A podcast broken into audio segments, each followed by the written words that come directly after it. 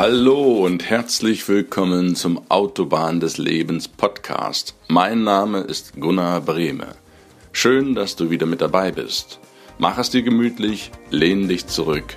Ich freue mich auf die heutige Episode mit dir.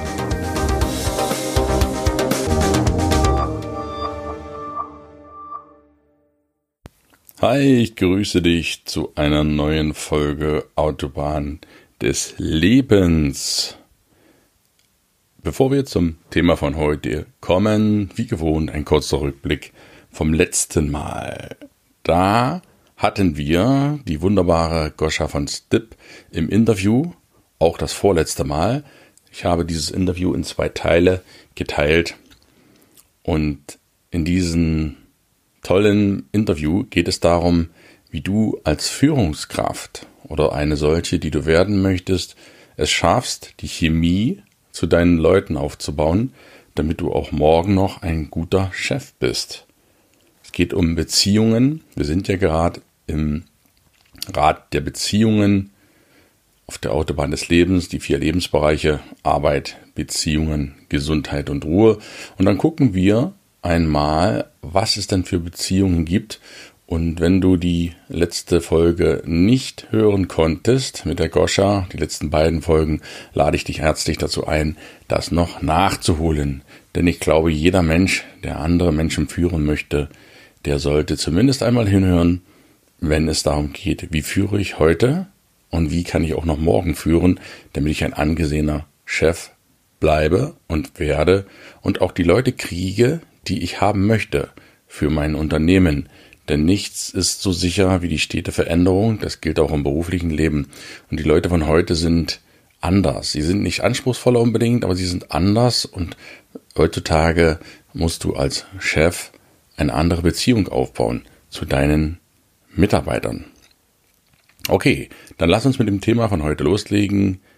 Ich freue mich auf dich.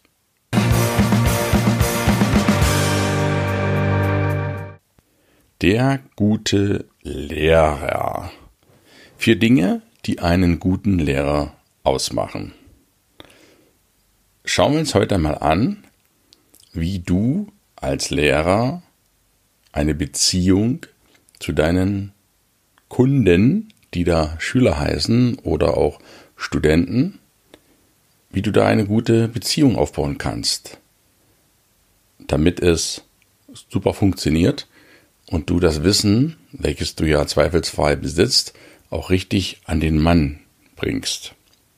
Ich habe früher selber in der Schule Lehrer gehabt, die ich sehr mochte und Lehrer, naja, wo der Unterricht halt pflichtgemäß abgehalten wurde. Und aus meiner Sicht machen einen guten Lehrer vier Dinge aus. Das sind erstens der Punkt Gerechtigkeit. Ein Lehrer muss auf jeden Fall gerecht sein. Er darf in Gedanken seine Lieblinge haben, aber er darf es auf keinen Fall den anderen zu verstehen geben, dass er einen oder anderen weniger mag. Das ist aus meiner Sicht ein No-Go. Das geht gar nicht. Auch wenn es manche, entschuldige den Ausdruck, Idioten gibt in der Klasse, die sich nicht benehmen können, was nicht unbedingt an den Leuten liegt, das hat auch familiäre Gründe, denn der Apfel fällt bekanntlich nicht weit vom Stamm wenn man in dieser Hinsicht mal schaut, dann wird man auch das eine oder andere Verständnis für viele junge Menschen haben, die da an der Schule sitzen und manchmal, manchmal nicht so richtig wissen, was sie da zu tun haben. Ja, also Gerechtheit. Gerechtigkeit, das ist einer der wesentlichen Punkte, aus meiner Sicht einer der Hauptdinge, die ein Lehrer wirklich haben muss. Du musst fair sein zu jedem in deiner Klasse. Ja, du musst Gerechtigkeit üben. Wenn ein schlechter Schüler, ein vermeintlich schlechter Schüler, es gibt ja keine schlechten Schüler, sagen wir mal jemanden mit schlechten Noten, wenn der Mist baut, dann wird der getadelt, in welcher Form auch immer. Wenn ein guter Schüler auch mal Mist baut, und das soll ja durchaus vorkommen, dann ist er genauso zu tadeln. Es muss dasselbe Maß angewandt werden, wenn du es denn anwendest.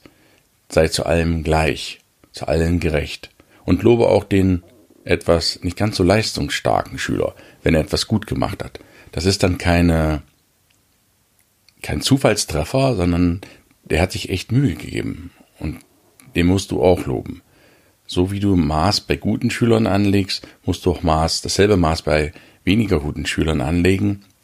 Sprich, du musst ein einheitliches Bewertungsschema haben und nicht in Gedanken dir deine Rosinenschüler rauspicken und mit denen dann die, den Unterricht machen und die besonders verstärken und die anderen links liegen lassen. Ich sage nicht, dass jeder um jeden Preis mitgeschleppt werden muss, aber du musst fair sein zu allen, auch zu den Rüpeln musst du dasselbe Maß ansetzen wie zu den guten Schülern. Das ist aus meiner Sicht auch ein ganz, ganz wesentlicher Punkt von Lehrern, sich nicht die Lieblinge ständig zu angeln, sondern transparent, gerecht und fair jedem Schüler gegenüber zu sein. Dass ein Mindestmaß an Grundfairness und an Grundgerechtigkeit jedem Schüler in deiner Klasse zuteil werden kann. Das aus meiner Sicht Punkt 1. Punkt 2. Vertrauen. Vertrauen ist ein, ein Baustein, wenn nicht der Grundbaustein von Beziehungen generell. Wenn du kein Vertrauen zu deinen Schülern hast, ja bitte, dann frage ich dich, wie willst du denn deren Herzen gewinnen? Es geht doch hier nicht darum, dass du deinen dein Unterricht runterrasselst. Es geht hier darum, dass deine Schüler in Würde zu dir hochschauen. In Würde. Du willst ja auch gewürdigt werden, das zu Recht. Du bist ein Lehrer und Lehrer haben zweifelsfrei einen riesigen Dienst an der Gesellschaft. Die Kinder, unsere Generationen, unsere Zukunft, unsere Nachfolger hier auf der Erde, die habt ihr in euren Händen als Lehrer. Ja, das ist nicht nur ein etwas beibringen, in der Schule irgendwie absitzen von Stunden, sondern ihr habt hier Goldstaub in den Händen. Das ist die Saat für die Zukunft. Und ihr sollt bitte als Lehrer, du als Lehrer sollst bitte das Vertrauen der Kinder gewinnen, dass es denen vernünftige Menschen werden. Gewinne das Vertrauen der Kinder und dann mache Unterricht. Stell das Vertrauen vor dem Unterricht. Denk ja mal drüber nach über die Sache.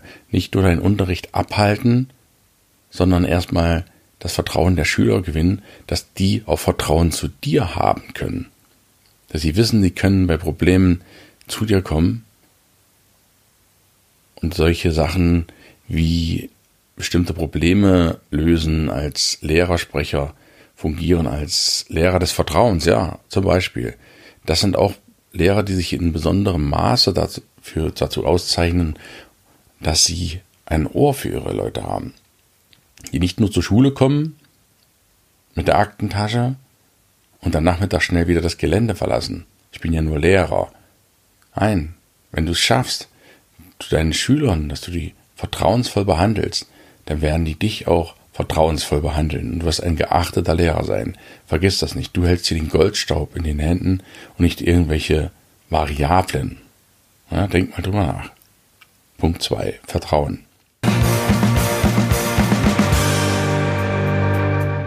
Punkt 3. Menschlichkeit. Vor dir sitzen junge Menschen. Und Menschen, gerade die jungen Menschen, brauchen Menschlichkeit, besondere Menschlichkeit.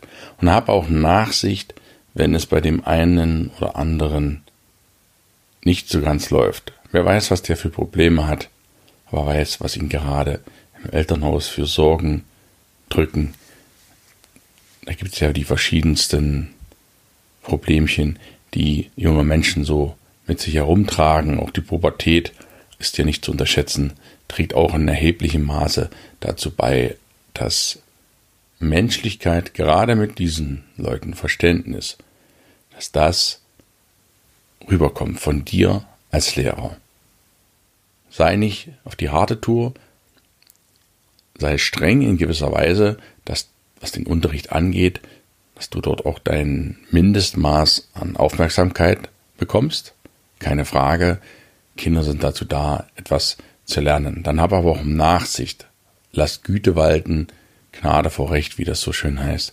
Sei menschlich zu deinen Schülern. Das werden die dir honorieren.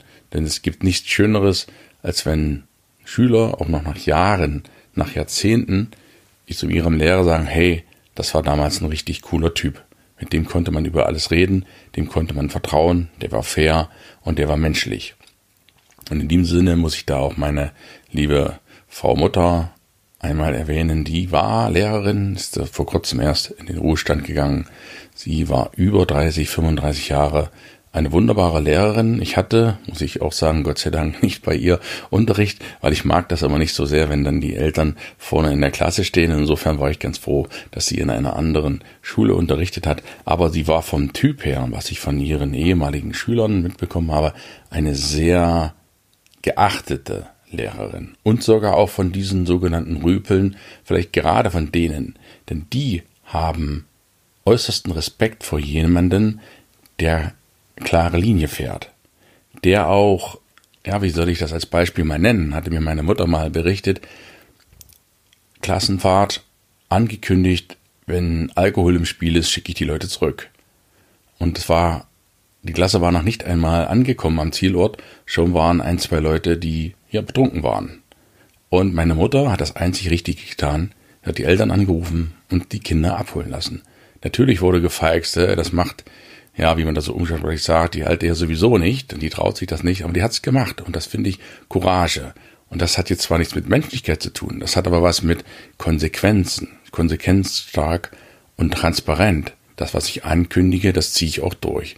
Und das ist so eine kleine Episode, wie auch ein guter Lehrer sein sollte, indem er transparent ist und den Kindern das auch vorlebt, was er tatsächlich ankündigt und nicht hinten Wein trinkt und vorne Wasser predigt. Das ist eben auch mit Fairness zu tun. Das nur so als kleine Episode am Rand, was auch einen guten und konsequenten Lehrer ausmacht. Konsequenz muss nicht gleich mit Härte bedeuten. Konsequenz heißt nur, tue das, was du ankündigst und sei dann trotzdem, trotzdem auch nachsichtig. Soweit Punkt 3 Menschlichkeit. Punkt 4 Offenheit. Offenheit verstehe ich heutzutage, dass du dich als Lehrer bitte offen für Neues hältst. Es ist nicht so, dass du nach deinem Abitur, deinem Studium, womöglich deiner Promotion, deinem Lehramt, Referendariat, dass du dann ja deine Ausbildung genossen hast und den Stand des Wissens, den du im Laufe der fünf, sechs Ausbildungsstudienjahre erzielt hast, dass das das Ei des Kolumbus ist und bis zu deiner Rente reicht. So nach dem Motto, ich bin jetzt Lehrer, ich bin Ende 20, gehe jetzt in die Klasse und ihr, liebe Schüler, nehmt das zur Kenntnis, was ich jetzt in meiner Ausbildung gelernt habe.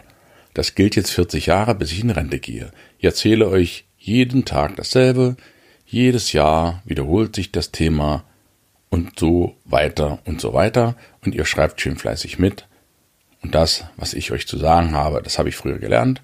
Das ist so, das ist ein Dogma, das ist ein Gesetz, das ändert sich die nächsten 100 Jahre nicht. Ich übertreibe jetzt bewusst mit dieser Ausführung. Aber zuweilen hat man bei manchen Lehrern das Gefühl, sie würden einfach Dienst nach Vorschrift machen, sie würden das, was sie einmal gelernt haben, ihr Leben lang runterbeten. Und das meine ich mit Offenheit. Heutzutage, heutzutage ist permanente Weiterbildung notwendig. Ja, wenn nicht sogar zwingend. Schau mal, das Leben ändert sich. Denn Leben heißt sich ändern. Auch für dich als Lehrer.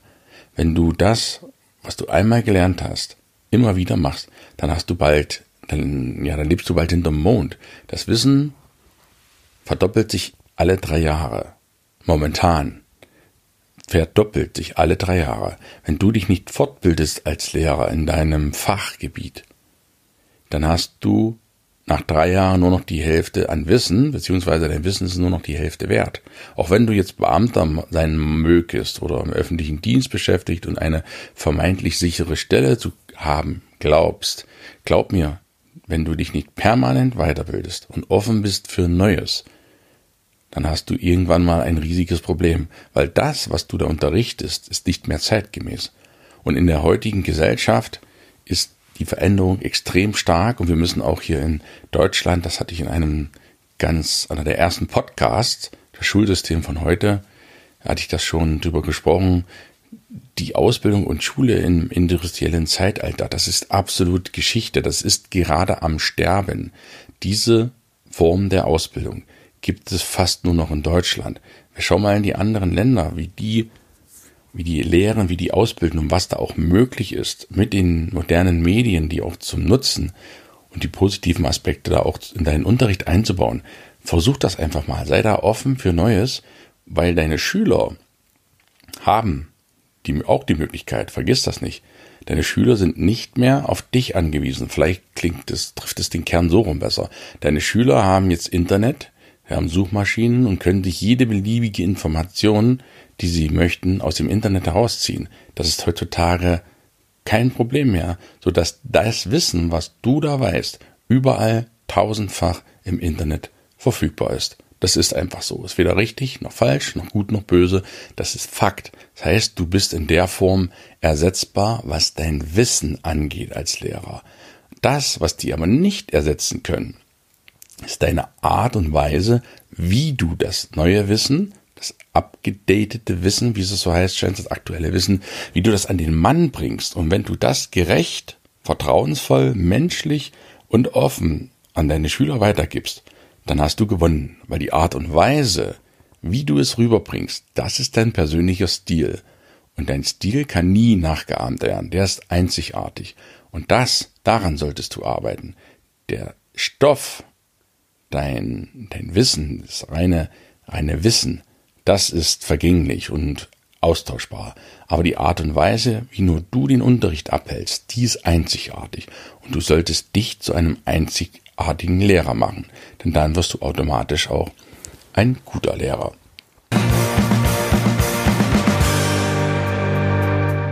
Zusammenfassung.